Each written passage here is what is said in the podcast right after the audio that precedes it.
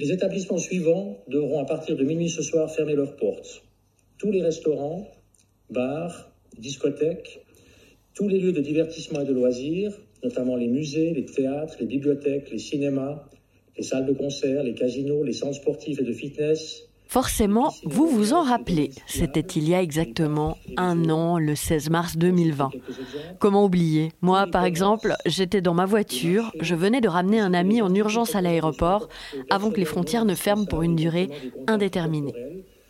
Le souffle court, incrédule, sidéré même, je conduisais avec l'impression d'avoir été propulsé dans un autre monde. Pas de science-fiction, non. C'était l'histoire, la grande histoire, là maintenant, que l'on vivait tous en direct. On pensait que ce serait transitoire. Pourtant, nous voilà ici, un an après, les bistrots toujours en berne, la culture sans futur, les aides aléatoires, mais la créativité et la débrouillardise agitées en étendard. C'est exactement aussi il y a un an qu'ont germé les premières graines de ce podcast. Cette urgence, cet impératif de faire entendre et comprendre la voix des indépendantes et des indépendants. Alors je trouvais symbolique de lancer aujourd'hui précisément la saison 2. Allez, générique franchement, c'est vraiment un travail qui est.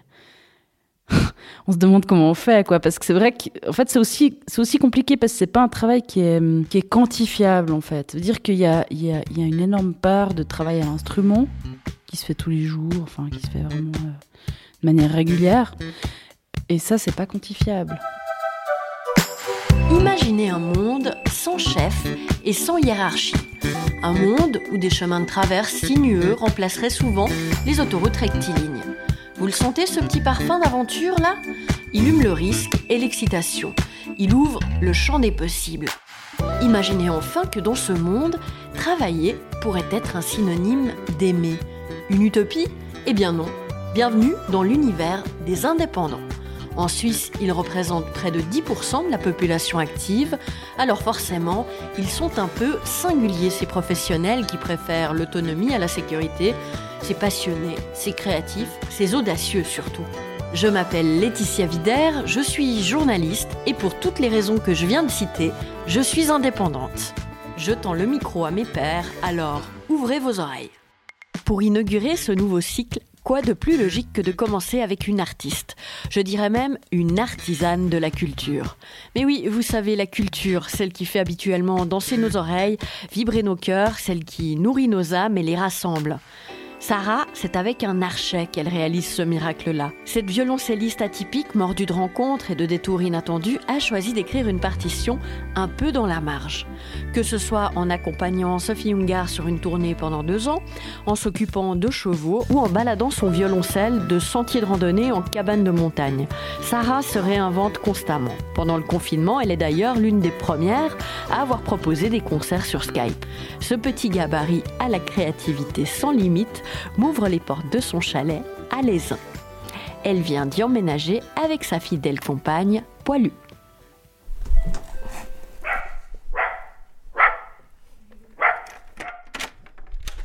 Bienvenue. Merci.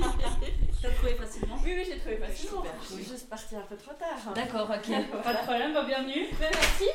Salut, c'est Poilu, c'est ça C'est Poilu, exactement. Eh, salut. J'ai grandi à la campagne.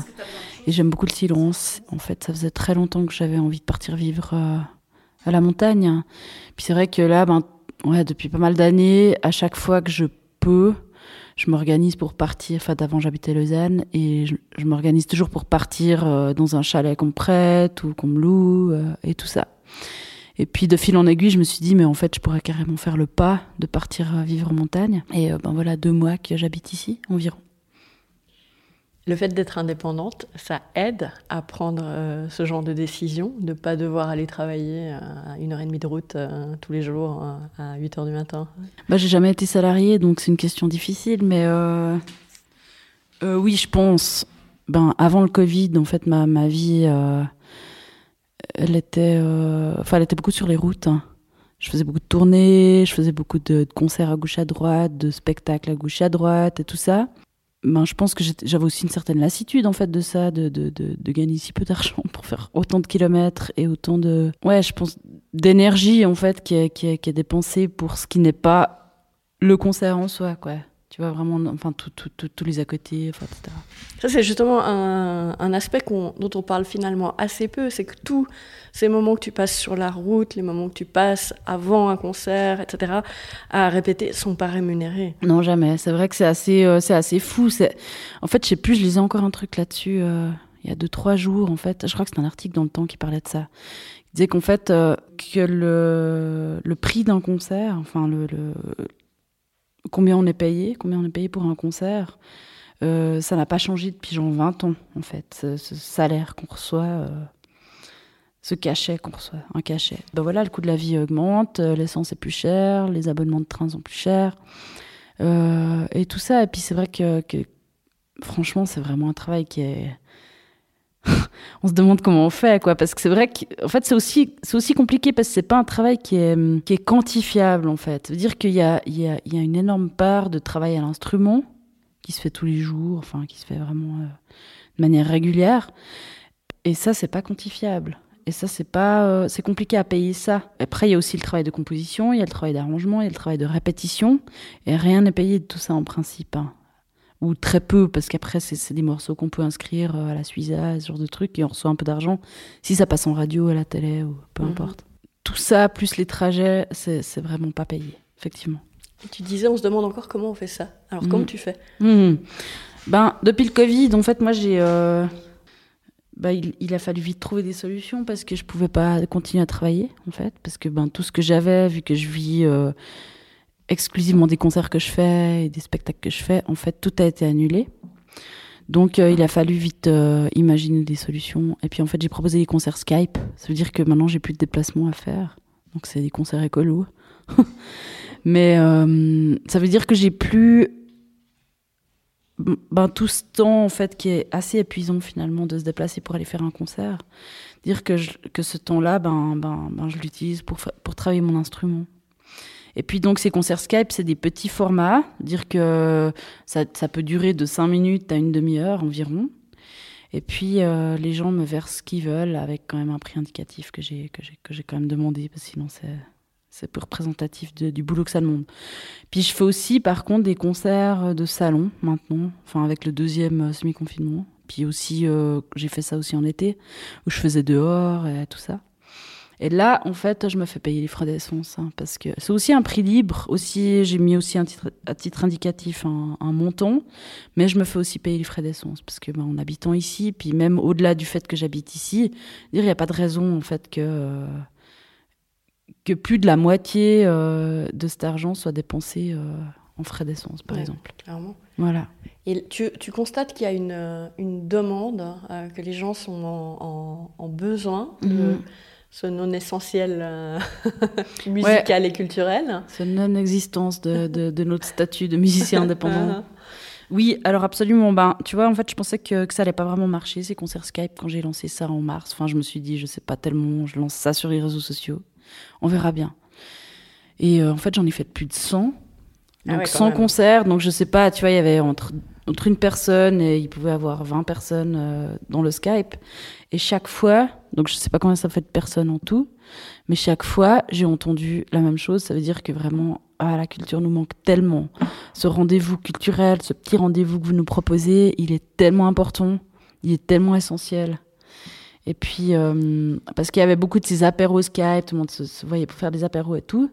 Et puis, euh, en fait, pour ma part, eh ben, je me suis rendu compte qu'il y avait besoin d'un plus, il y avait besoin de plus, on a besoin, on a besoin de s'élever, on a besoin de quelque chose de...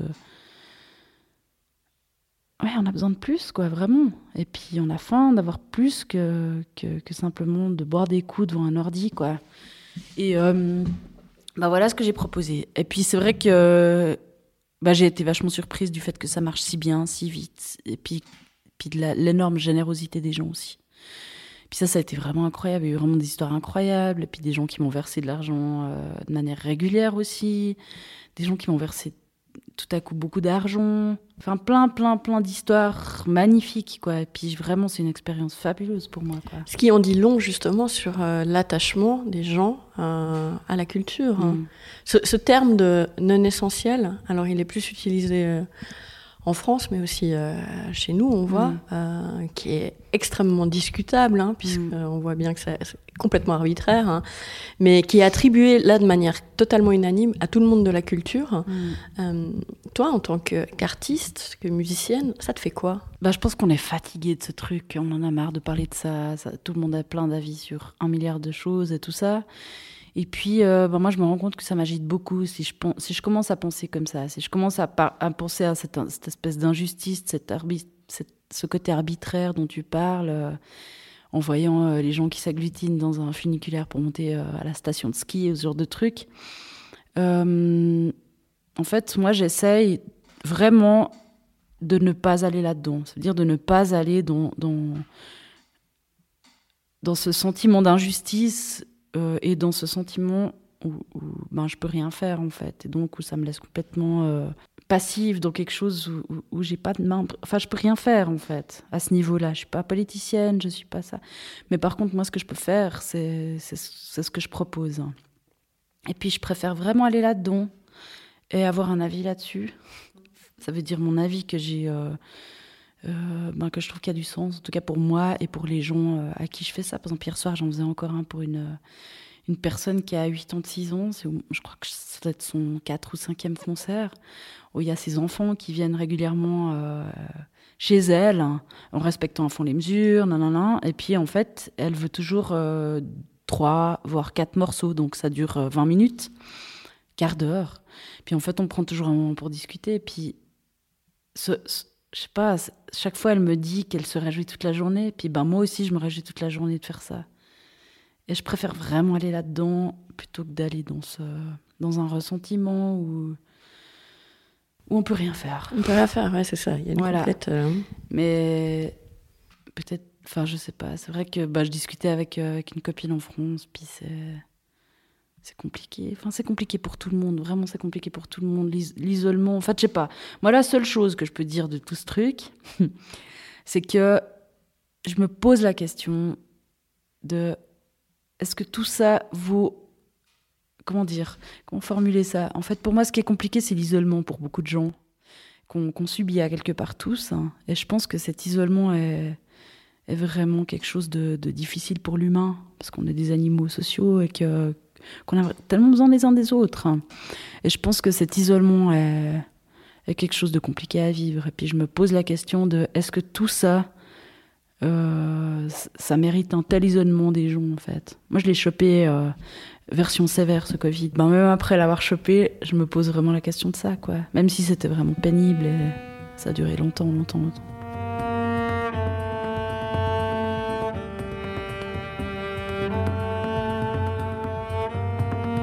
J'aimerais savoir euh, si c'est une décision de devenir un jour euh, musicienne indépendante ou si c'est les aléas de la vie qui font que euh, tu es devenue violoncelliste. Ben, il y a plusieurs décisions. Ça veut dire de devenir d'abord musicienne, ça c'est une décision. Puis ensuite Mm. d'être indépendante, ça c'est une deuxième décision. Ben, musicienne, c'était parce que moi je voulais travailler avec des animaux, mais c'était pas très possible dans ma famille. Donc du coup, il fallait faire autre chose. Et puis, J'entendais une interview où tu expliquais ça, c'est que tu viens d'une famille, disons plutôt d'intello, uh-huh. qui, qui valorisait le parcours artistique. ouais, c'est ça. Puis je pense, ben, j'ai est plutôt- j'ai un, Ce qui est ouais. plutôt rare, on entend souvent Ouais, l'histoire effectivement, ouais. inverse. Ouais, bah, j'ai aussi un frère qui est musicien professionnel, donc euh, donc effectivement, ouais, ouais, ben mes, mes parents qui ont toujours été vachement euh, dans la culture, à aller beaucoup au théâtre, à nous emmener beaucoup au théâtre, aux concerts, enfin, etc., aux expos, euh, aux musées divers et variés. Pour eux, c'était quelque chose de, super d'avoir leurs enfants qui étaient, euh, enfin, qu'on qu'on allait pousser, disons, dans un domaine artistique. hein. Et puis c'est vrai qu'ils nous ont toujours vachement poussé là-dedans. Et euh, ben, de fil en aiguille, quand j'ai commencé l'instrument, ben, assez vite, je me suis dit, ah bah tiens, je vais travailler ça à fond. Et puis, euh, ben, ça, va, ça va me permettre d'en faire mon métier. Puis en fait, surtout, ce que j'aimais là-dedans, c'était justement... C'était clair enfin, Je veux dire, à, l'adolescence, c'était déjà aussi clair que ça Ouais, je me souviens d'un souvenir. Bah, j'ai commencé vachement tard. En fait, normalement, ça se commence plutôt euh, vers, vers 6 ans, quelque chose comme ça. Puis bah, moi, j'ai commencé à 14 ans. Et je me souviens d'être chez le luthier, choisir mon instrument et d'avoir une perception de me dire Ah, mais je crois que je vais faire ça comme métier. Donc, je démarrais avec cet instrument et je me suis dit ça. Donc, ouais, dès l'adolescence. Puis en fait, après, j'ai eu vraiment la chance de rentrer dans un, dans un orchestre classique avec des jeunes, que des jeunes, à Fribourg. Et puis c'était vraiment une expérience incroyable parce qu'en fait on, jouait avec des super solistes, c'était vraiment génial. Et, et, en fait on se voyait une à deux fois par semaine pour répéter. Puis on avait vraiment une espèce de cohésion, on se voyait beaucoup en dehors, on faisait beaucoup les, des fêtes ensemble, on faisait des tournées en fait aussi. Puis c'est des souvenirs géniaux quoi quand on est ado, puis de pouvoir se réunir pour faire des trucs comme ça, c'était vraiment pour moi. Euh, il y avait vraiment un sens à ça quoi. Et donc ça, je pense, ça m'a vachement poussé en fait. Et donc je suis devenue musicienne, j'ai fait mes études, nanana. Et puis indépendante, c'est que euh, je crois que en fait j'aime pas tellement euh, qu'on me dise ce que je dois faire. je pense que ça va être un truc un peu comme ça. Mm. Euh, en fait, je détestais jouer. Enfin, j'aimais jouer en orchestre parce que j'aimais les pauses. J'aimais jouer au billard pendant qu'on devait faire normalement des partiels de violoncelle, puis qu'en fait on joue au billard avec les, les autres. J'aimais le, tout le côté social en fait de l'orchestre. Ça veut dire j'aimais les pauses quoi, en gros. Et puis j'aimais aussi cette musique. Vraiment, je crois qu'il y avait un truc où j'aimais vraiment cette musique. Maintenant, je sais pas si. En fait, maintenant, ça me fait pas du tout, du tout, du tout, du tout envie ce genre de truc. Euh, et puis, euh,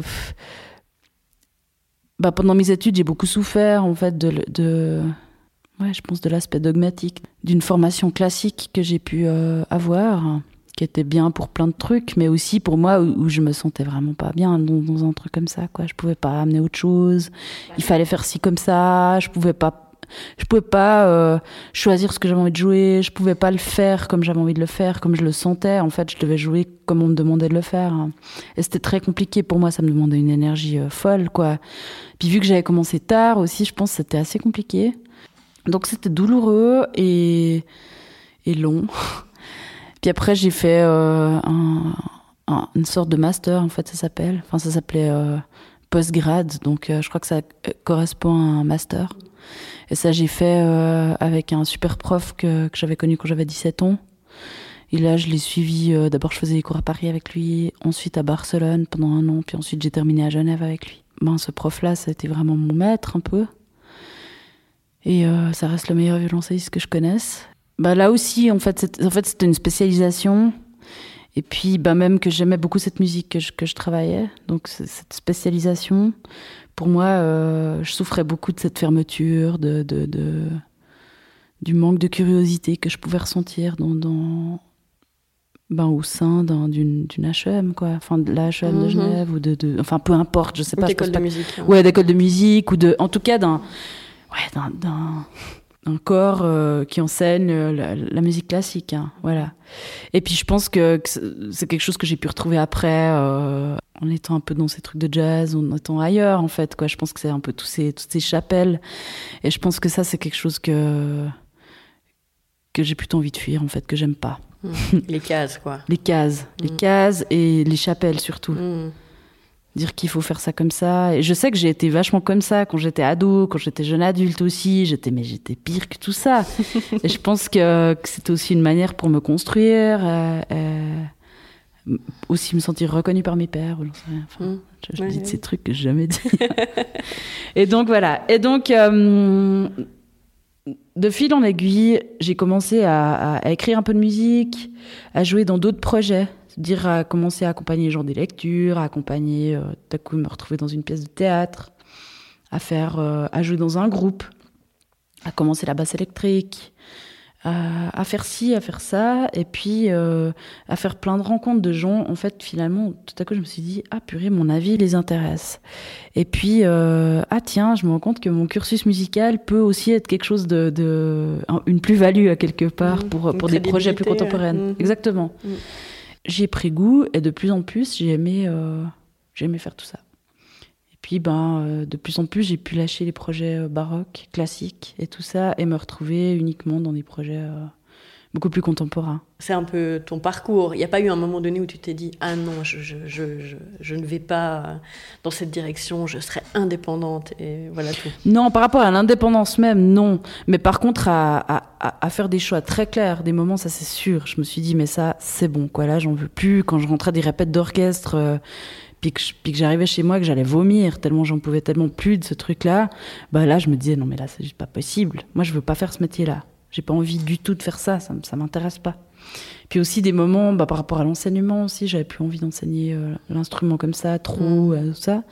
Et puis à un moment donné, ben, j'ai complètement. euh, Enfin, je faisais des, des super projets.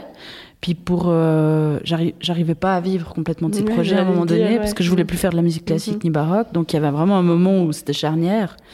Et là, je suis allée faire des box de chevaux pendant un an, deux ans, puis m'occuper de chevaux, puis et de chiens. Et puis, euh, puis j'ai préféré faire ça que Que d'aller. euh, que d'aller faire des trucs qui me Mhm. font pas du tout envie, quoi, qui me font plus du tout envie, vraiment. Mhm.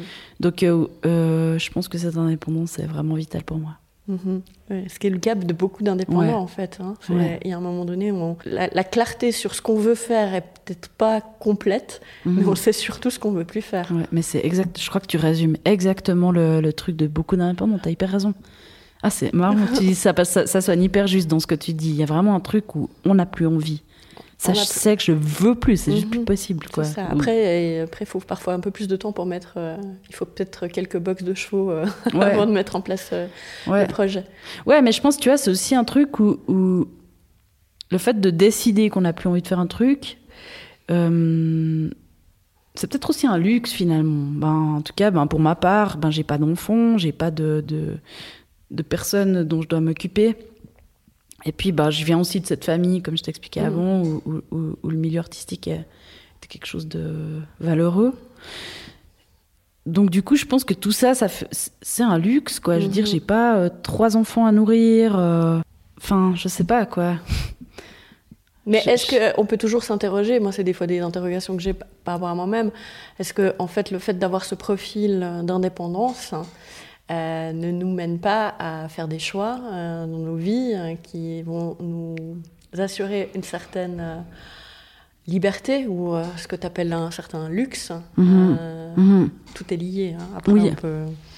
Non, mais je pense Mais dans les absolument. indépendants que je rencontre Ouais. maintenant assez régulièrement depuis, depuis presque un an, Ouais. ça revient souvent, en fait. Hum, hum. Mais c'est sûr, moi je pense que c'est- aussi en discutant avec des gens, parce que moi je me rendais pas vraiment compte de ça, parce que pour moi c'était tellement évident que je peux plus faire certains trucs. Et que, ben voilà, si je peux plus faire certains trucs, il faut que j'en fasse d'autres, il faut que j'invente des nouveaux trucs. euh. Et puis, en fait, en discutant avec des gens, souvent les gens me disaient qu'ils sont pas forcément indépendants. Ah, j'admire ton. J'admire. euh, cette liberté, mais c'est une liberté qui doit être cher payée aussi. Et puis j'en sais rien, parce que j'ai que mon point de vue à moi. J'ai pas la, la- le rêve d'être salarié, ou j'ai pas... le- Des moments, oui, j'aimerais que ça soit plus calme, j'aimerais juste euh, être tranquille par rapport à, à un revenu qui va arriver à la fin de chaque mois. Et ça, euh, paradoxalement, ça arrive que depuis le Covid. Pas beaucoup avec les APG, qui sont vraiment rien, et qui amènent pas la tranquillité. Mais c'est la première étaient, fois euh, où j'ai un... T'as contesté, mais au début, tu recevais euh, Ouais, je- francs. 7 francs 60 par jour en fait. Donc ça faisait 288 francs par mois. Mhm. J'ai contesté, puis voilà. Mais euh, ouais, je sais pas, je pense, bah, je sais pas, je pense c'est comme tous les indépendants en fait. C'est ce truc où c'est assez ambivalent en fait, à quelque part. C'est- Mhm. C'est cette liberté, mais en même temps, on, on est toujours un peu sur le fil du rasoir, quoi. Est-ce qu'il y a une partie de toi qui peut-être aime être sur ce fil du rasoir? Des fois, c'est aussi un truc qui, qui m'interpelle. Hmm. Je crois qu'il y a, y a un côté funambuliste. euh, Ouais, je pense que par rapport à l'insécurité, enfin, j'en sais rien, en fait. Euh, J'imagine que pas mal d'indépendants ont vécu beaucoup d'insécurité. Et ces trucs où tu, tu vas payer à la poste, et puis qu'en fait, on te refuse ta carte, tous ces trucs-là, où, pour moi, ça, ça a été des, choses très, très angoissantes, finalement. De, se sentir un peu seul, de se sentir un peu. euh, Oh, ça fonctionne pas, qu'est-ce que je vais faire? Qu'est-ce que je vais faire? Comment, comment, comment je vais me débrouiller tout ça? Cette inquiétude-là, pour moi, j'aime pas ça. J'aime pas ça. Euh, je pense que je pense que de pouvoir avoir un toit, de pouvoir avoir de quoi bouffer, c'est vraiment des, besoins d'humains euh, qui sont tellement primordiaux, quoi. Et j'ai bien conscience qu'en Suisse, on est vraiment tellement privilégié par rapport à ça. Et même en étant indépendante, ben, je me sens extrêmement privilégiée de pouvoir euh, avoir un chalet et de pouvoir manger, en fait. J'aime beaucoup avoir moins de travail parce que j'ai de la chance, j'ai beaucoup travaillé tout le temps depuis ben, quasi depuis que je suis indépendante, après les box de chevaux. Non, mais même les box de chevaux, c'était en rentrant d'une- tournée qui a duré deux ans. Donc, euh, mais euh, C'était laquelle de tournée? c'était avec Sophie Unger. Ah, ouais. tu as une variété de projets dans, ta, dans ton Ouais. parcours hein, Mhm. musicienne euh, assez Ouais. exceptionnel, qui n'est pas le cas de forcément tous les musiciens. Je Non, t'as fait des tournées avec, tu as accompagné ben, des, des groupes, et en même temps tu fais des, des, euh, des concerts dans des granges, Mhm. des choses extrêmement créatives aussi. Euh, Ouais. En fait, en fait, moi, je me rends compte que ce qui me plaît le plus, bah, hier soir, j'ai fait un concert euh, ici euh, avec quatre personnes. Puis je leur ai expliqué ça. Je leur ai dit, mais en fait, moi, ce qui me... eux, ils connaissent pas du tout la musique. Enfin, ils sont pas musiciens. Puis je leur ai expliqué que pour moi, ce qui m'intéressait le plus, vraiment, en fait, c'est de rencontrer des gens qui sont pas musiciens pour pouvoir imaginer les créations ensemble. Par exemple, j'ai fait des trucs avec des architectes, j'ai fait des trucs avec des cuisiniers, des vignerons, des œnologues, des, des, des hum, bah, par exemple, je suis aussi euh, voyage avec mon violoncelle euh, dans le dos en montagne, ce genre de trucs. Donc, je joue aussi dans les cabanes de montagne, enfin tout ça. Et, et vraiment, mais moi, j'aime tellement ces échanges entre les gens, quoi. Et puis, découvrir les sensibilités dans d'autres domaines, hein. mais ça me fait des frissons rien que de dire ça, quoi, parce que c'est vraiment ce qui me plaît le plus. C'est vraiment découvrir cette sensibilité dans d'autres domaines, puis de faire des liens entre, euh, entre moi, mon métier, entre euh, les métiers des autres. Des rencontres de flammes. Ouais, vraiment, ouais. Mm. Par exemple, j'adore. euh, Je sais pas, là, je pense à un concert que j'ai fait euh, dans un endroit où c'est c'est juste génial, en fait. Là, ils sont éleveurs de chiens, et puis lui, il est menuisier. Et puis, je me souviens des échanges, mais magnifiques par rapport à tout ça, parce que c'est tellement. Finalement, j'ai l'impression qu'on parle le même langage, bah, soit avec le bois, soit avec les animaux aussi. euh, je sais pas, il y a un truc tellement simple, quoi. Dans tout ce que tu as fait, euh, est-ce que tu arrives à... Est-ce que tu arrives à choisir euh, ce qui te remplit le plus ou est-ce que en fait tu as besoin de tout? Hmm. Est-ce que tu as besoin des tournées? Est-ce que tu as besoin des projets un peu dingos? Est-ce que tu as besoin d'aller euh, faire des, euh, des, des concerts en petit comité? Euh, Qu'est-ce qui, te, qu'est-ce qui te nourrit? Encore une fois, je pense vraiment toutes ces rencontres qui me nourrissent. C'est faire des tournées, mais pas beaucoup. c'est faire des concerts euh, en solo, surtout. Je pense que c'est vraiment le truc qui me qui m'éclate le plus en ce moment, c'est de faire des choses seules. Pourquoi? Vraiment. Bah parce que j'ai beaucoup bossé avec des gens, des musiciens surtout, enfin en même temps avec euh, d'autres personnes aussi. Mais en fait, j'aime jouer ma musique. Ces temps, j'ai vraiment très très très très très envie de de jouer ma musique, de composer ma musique et de vraiment aller là-dedans, euh, creuser ça quoi. Vraiment, je sens que j'ai vraiment besoin de ces trucs-là. Donc ça, je pense que ça c'est quelque chose qui me nourrit plus plus plus de jouer euh, seul. Je pense que là, depuis quelques années, j'ai l'impression d'avoir beaucoup euh, dégraissé en fait dans les projets que je fais et que j'ai vraiment gardé que ceux qui me font complètement vibrer en fait. hein. Et les groupes, pareil, et euh, les styles de musique, pareil, les rencontres, pareil, enfin tout ça. Et euh, vraiment, j'ai l'impression que là, dans chaque projet que je fais, je me sens profondément nourrie, euh, que ce soit avec les gens, que ce soit avec la musique, que ce soit avec les textes, les, les images, si je bosse avec des gens qui font de l'image.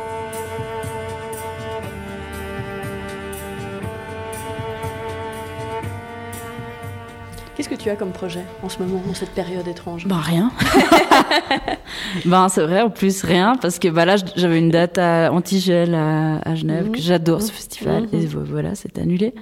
Donc c'est vrai qu'il y a quasi plus personne qui programme ou euh, un petit peu mais bon euh, vraiment c'est compliqué quoi. C'est tellement compliqué pour les programmateurs. Donc ça veut dire que j'ai j'ai ouais. Non, mais j'ai des projets. Des Là, on propose des, on propose en fait des, des, des, des- par exemple, des pièces de théâtre, euh, des, euh, des lectures. Là, j'ai un truc avec le, avec la Comédie de Genève l'année prochaine où on doit faire quelque chose dans un train. Après, j'ai quelque chose au musée, euh, dans un musée où on a une salle en fait avec euh, avec Antoine Jacot qui est euh, qui est scénariste et écrivain et qui fait plein de trucs. Et en fait, on a une salle dans un musée, puis on doit créer euh, ce qu'on veut faire comme euh, dans une salle ou ce genre de choses. Bon, c'est pas complètement rien. Non, donc c'est pas complètement rien. Non, non, non, non, pas du tout. Mhm. C'est pas du tout complètement rien. Mais tu vois, c'est avant, je sais pas, je, fais- je- ben, on avait, je sais pas, 4-5 concerts par semaine euh, et tout ça. Et puis bah là, ben moins. Et puis en fait, mon, ma grande envie, c'est de composer la musique pour mon, pour mon prochain spectacle solo. Et euh, ben, mes autres projets, ben, c'est de faire des petits concerts euh, par Skype et des concerts de salon. Ben, là, ce week-end, ben, j'ai pas mal de concerts. Ça, c'est quelque chose que tu penses que le jour où ça redémarre, tu vas, tu vas garder? Ouais, j'aimerais bien. Je sais pas du tout si ça va encore prendre, hein, parce que tu vois, je pense que les gens seront tellement contents de retourner dans une salle de spectacle, et moi aussi. Mais euh, moi, c'est un format que j'ai envie de, conser- de conserver, je trouve ça génial. C'est tellement, euh, c'est tellement un rapport direct aux gens, tu vois. Il y a plus d'intermédiaires, tu dois plus checker avec le, l'organisateur de concert, le programmateur, le ci, le ça. C'est directement, c'est moi qui fais tous les postes.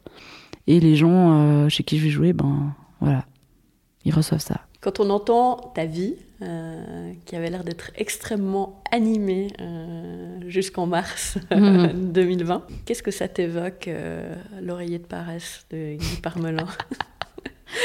Bah là aussi, c'est un truc où bah, tu dis ce nom et je sens que ça serre dans mon ventre encore parce que c'est.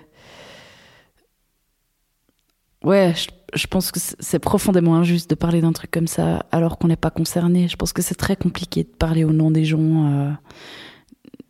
Bah voilà, je pense un peu on est beaucoup dans le jugement et tout ça. Et puis ben, je pense que de parler dans l'oreille dans l'oreille de paresse, je pense que c'est beaucoup du jugement sans connaître euh, la réalité de chacun, de chacune.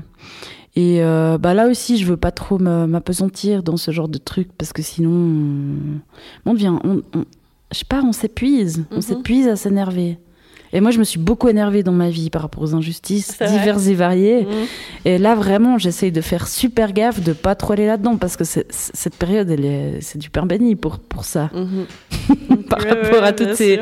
Ouais, ces énervements qu'on peut euh, avoir, ouais. mentale Mhm. et émotionnelle. surtout Ouais, et puis-. Ouais, j'ai l'impression que ça fait que brasser euh, des trucs pas, finalement qui sont pas. Ouais, franchement, est-ce que c'est vraiment ça qu'on doit faire Est-ce que cette période-là, est-ce qu'elle est qu'elle nous invite pas à autre chose? À quoi elle pourrait nous inviter? Qu'est-ce que tu aurais. Ben justement, à, à, à expérimenter. euh, à expérimenter peut-être la résilience, ou je sais pas, à expérimenter euh, euh, autre chose, en tout cas des autres formes, euh, en tout cas dans, dans, dans, dans le milieu culturel. Ben moi, je trouve ça incroyable, tous les gens qui proposent d'autres formes de. de... Ben, par exemple, eh, Antigel, j'ai trouvé que c'était fou. Ils ont fait une programmation qui était complètement Covid-compatible, mais à 50 personnes, d'après ce que j'ai pigé. Et je trouve ça juste magnifique, même si c'est hyper compliqué, que ça demande euh, tellement, tellement d'implication, d'énergie et tout ça. Mais moi, je trouve que toutes ces nouvelles formes qui peuvent émerger, qui émergent, elles sont magnifiques, même si elles vont jamais remplacer, je pense, le, le- le- le- le spectacle vivant, live. Mais euh, je trouve que c'est, en tout cas, des questionnements vachement intéressants. On revient à cette notion de créativité, ça stimule la créativité. Ouais, part. ben, en tout cas, chez moi, ça a stimulé ça. Je sais que chez, chez plein de gens aussi. Et je sais aussi que chez plein de gens, euh, ils, se sont retrouvés comme euh, dans la sidération, quoi. Mhm. Et qu'ils n'ont rien pu faire. Mhm. Et puis, moi, je pense que c'est c'est- tellement dur de se retrouver dans un truc comme ça, et puis dans, dans, dans cette colère, dans cette euh, Mm. sidération qui fait qu'on qu'on n'arrive pas à se remettre de ce truc. Mm. Et, Pour, euh, pour ouais. revenir juste à la paresse. Euh, Ah oui, l'oreiller de paresse. Non, mais juste à la paresse. Ouais. On parlait de l'oreiller. Euh, est-ce que toi, tu as des péchés de paresse Ou est-ce que c'est un péché d'ailleurs hein? J'aime bien poser cette question. Ce serait quoi la paresse pour toi? Mm, c'est super intime, ça. La paresse, c'est. euh, Est-ce que c'est lié à la peur déjà? C'est ça qui me questionne déjà en premier. Mm. Est-ce qu'on n'est pas paresseux parce qu'on a peur de. En tout cas, on peut procrastiner parce qu'on a peur de. Mais ce qui peut paraître pour euh, de la paresse? Ouais, on peut procrastiner et on peut aussi euh, être en paresse de. de d'aller chercher en soi, quoi. Je sais pas, par exemple. tout- Enfin. Tout le temps qu'on peut perdre sur les réseaux sociaux, Mhm. moi la première et tout ça, pour, euh, pour, pour s'empêcher d'aller un peu euh.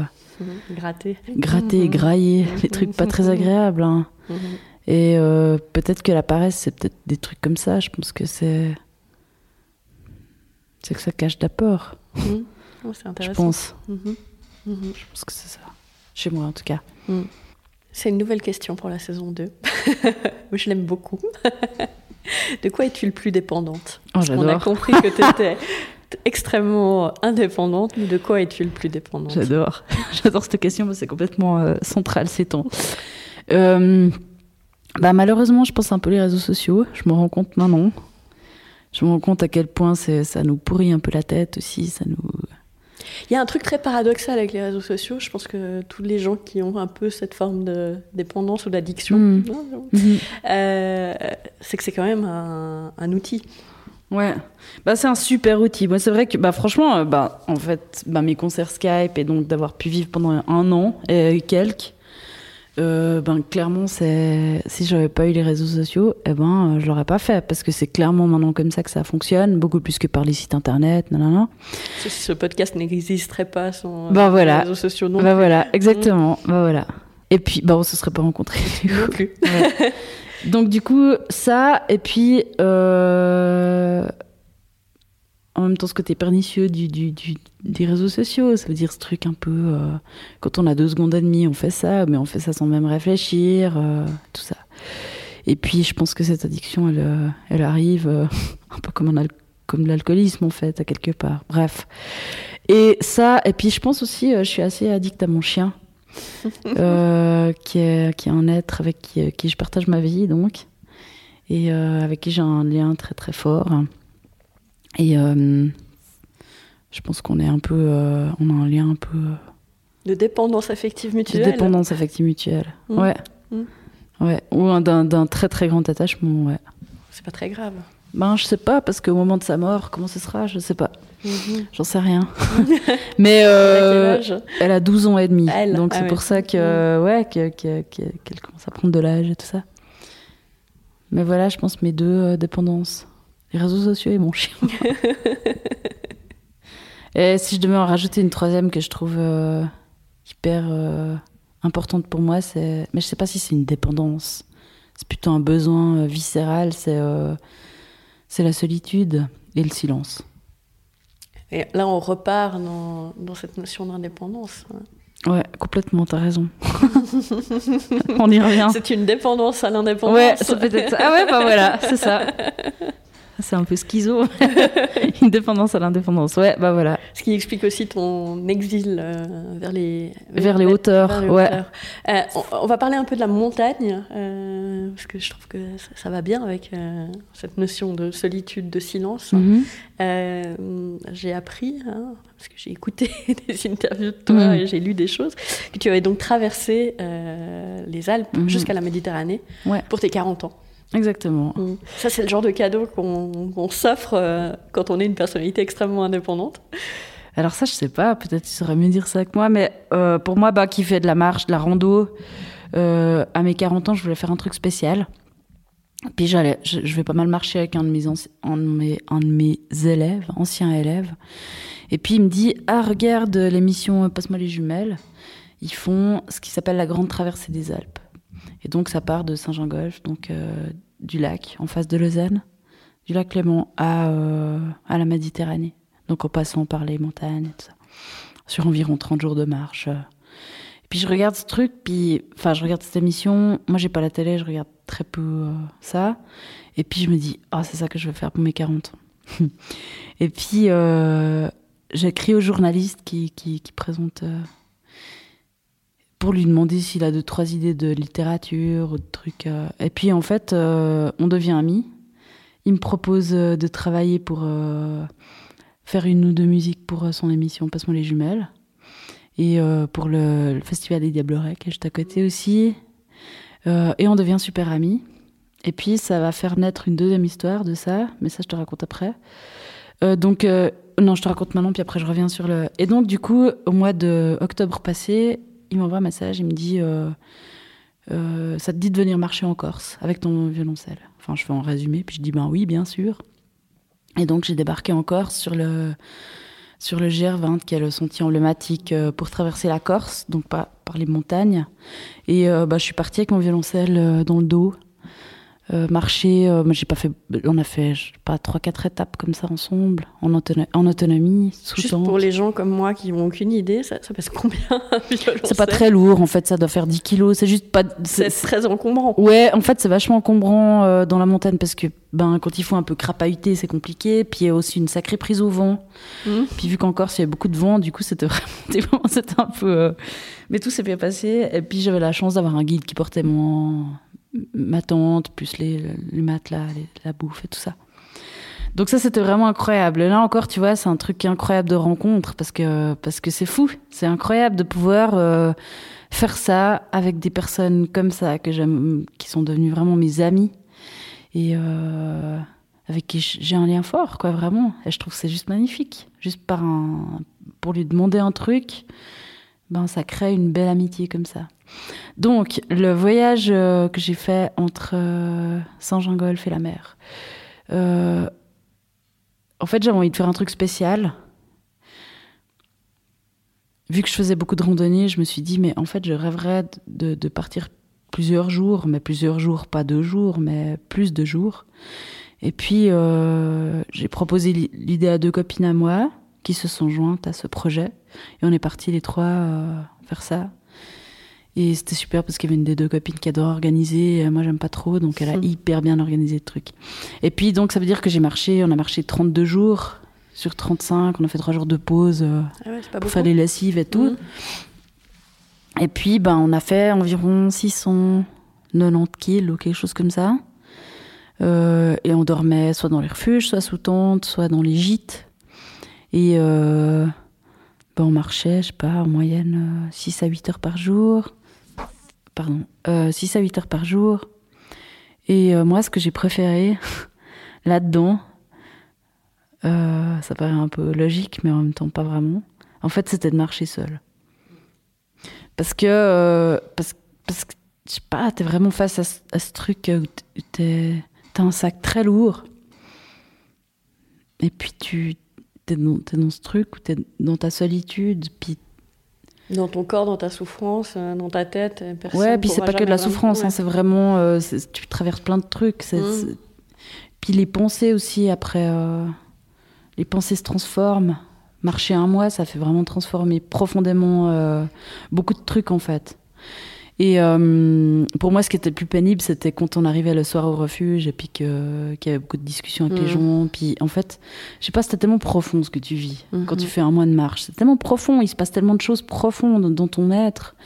Puis pour moi, je, je manquais vraiment. En fait, je souffrais beaucoup du manque de profondeur qu'il y avait, du manque de, de, de discussions profondes que je Mhm. Avoir avec les gens.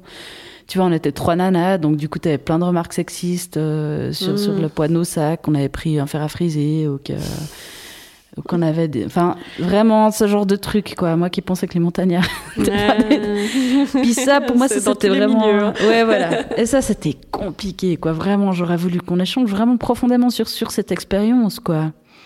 J'avais faim de ça, vraiment. Et ça s'est fait un peu, mais pas beaucoup. Et... Euh... Et qu'est-ce que ça a changé en toi? Qu'est-ce que ça a changé en moi?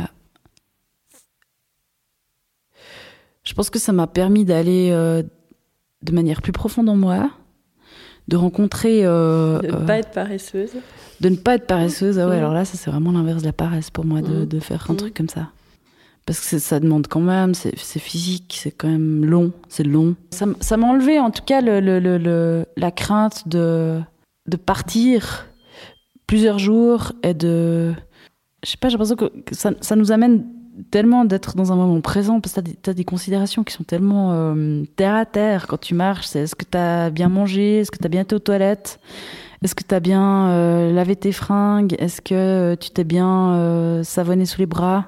Quand on peut se savonner sous les bras. Est-ce que t'as Et- suffisamment d'eau Ouais, c'est ça, c'est exactement. Où est-ce que je vais trouver de l'eau? Et Où est-ce que je vais trouver un terrain plat pour mettre ma tente? Et aussi, ouais, donc un, un- de se rendre compte du luxe que c'est de pouvoir avancer lentement aussi. Et je me suis rendu compte aussi à quel point j'ai tellement aimé aller d'un endroit à l'autre euh, en marchant. Et j'ai eu une conviction profonde pour moi, hein, une espèce de, vérité qui est peut-être, euh, enfin qui est la mienne, hein, où je me suis dit, mais l'être humain est fait pour ça. L'être humain est tellement fait pour, euh, pour, pour avancer, pour marcher.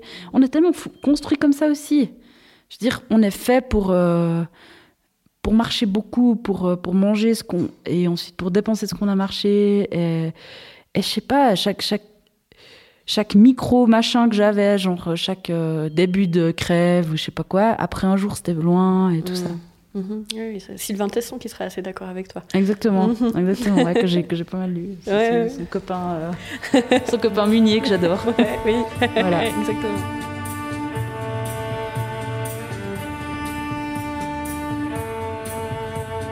Fait, tu m'offres une, une conclusion idéale parce que, en fait, de ce que j'entends en discutant avec toi, c'est que effectivement, tu fais de la musique, mais ce que tu fais aussi, c'est des rencontres. En fait, j'ai envie de dire que, que ton métier, peut-être euh, ton savoir, euh, ton savoir-faire, hein, c'est la rencontre. Mm. Et du coup, j'aimerais que tu me, tu me parles de quelqu'un, un indépendant que tu connais, ou une indépendante, évidemment, qui t'inspire et que tu euh, aimerais écouter dans ce podcast. Bah, en fait, on vient d'en parler.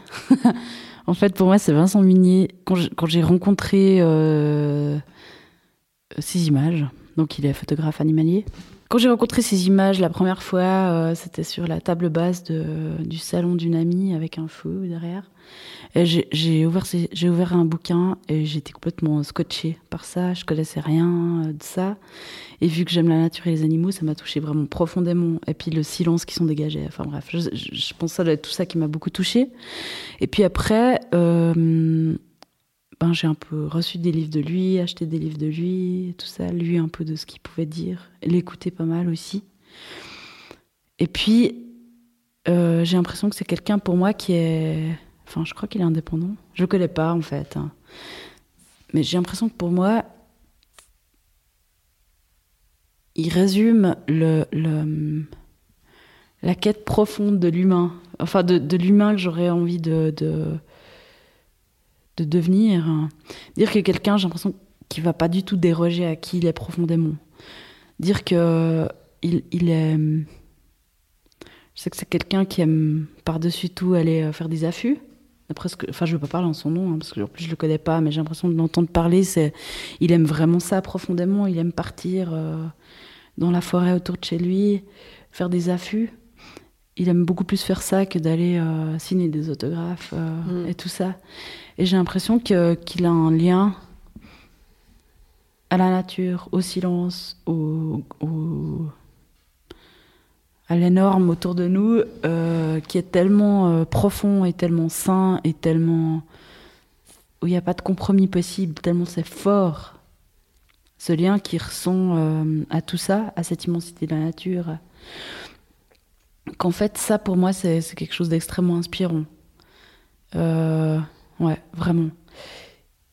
Et puis, euh, je sais pas, je pense notamment à une séquence pour moi qui est, qui est quand même vachement forte. Je sais pas si t'as vu. En fait, il y a un film magnifique qui a été fait sur lui, ben, justement par, euh, par l'équipe de Passe-moi les jumelles, euh, qui s'appelle L'éternel. euh, Vincent L'éter- L'éternel à merveiller, ou quelque chose Mm. comme ça. Ça m'a vraiment beaucoup touché. Et donc, c'est lui qui, qui, a sa petite caméra et il est, euh, je sais plus, dans le Grand Nord, je sais plus où. Et puis, en fait, il attend les loups euh, arctiques depuis trois semaines. Il, sait qu'ils sont là, mais il les voit pas. Puis, enfin, c'est des conditions complètement extrêmes. Il fait hyper froid, il est tout seul, nanana, dans sa tente. euh. Et à un moment donné, en fait, il voit euh, neuf points au loin qui se rapprochent. Et puis, en fait, ben, c'est eux, c'est les neuf loups. Et ils arrivent. Et euh, comme une bande de jeunes un peu qui débarquent. et puis ils sont là, puis ils s'approchent, et puis ils viennent un peu euh, sentir, ils viennent un peu euh, mordiller, ils viennent piquer des trucs de la tente, ils veulent jouer avec la tente, ils veulent jouer avec lui et tout ça. Puis en fait, pour moi, ce qui est incroyable dans cette séquence, bah, c'est déjà de l'entendre lui dans son, dans son émotion, de rencontrer ces loups. C'est une émotion, mais tellement, tellement incroyable. quoi. C'est tellement fou. Il, il, il attend ses loups depuis trois semaines. Ils arrivent. C'était pas prévu. C'est fou.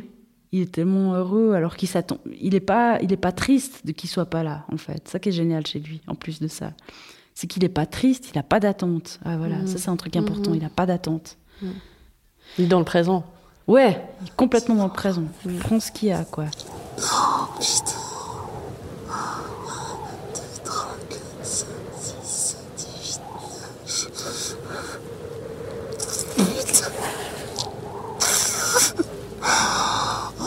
ça j'ai été chaud. Que je vous attends, putain. Oh.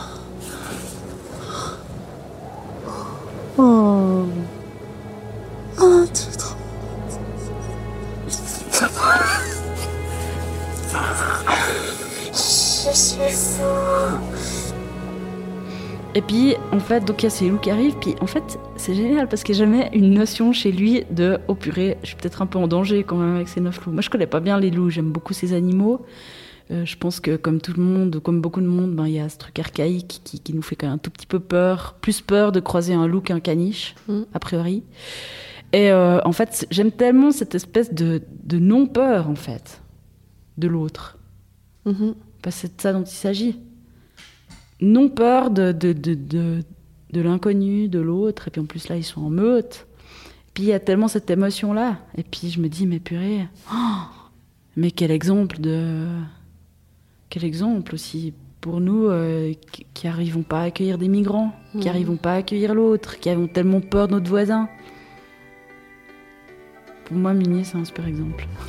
Et une très belle conclusion. Bah, tant mieux. Merci beaucoup, Sarah. Merci à toi. Voilà, c'est terminé. J'espère que vous avez eu autant de plaisir à écouter cet épisode que j'en ai eu à le réaliser. Pour cette saison 2, le rythme devient mensuel. Vous retrouverez un nouveau portrait une fois par mois, le mardi. Et si vous avez envie d'aider ce podcast, si vous l'aimez, n'hésitez pas à lui mettre des étoiles, mais surtout à en parler autour de vous et à partager nos épisodes sur les réseaux sociaux. Et pour que ce podcast reste justement indépendant, il a besoin d'aide. Vous pouvez lui apporter un soutien financier via la page Tipeee. Vous trouverez le lien ainsi que toutes les références dans le descriptif de l'épisode sur votre application d'écoute habituelle. Merci pour votre fidélité, chers auditorices, et à bientôt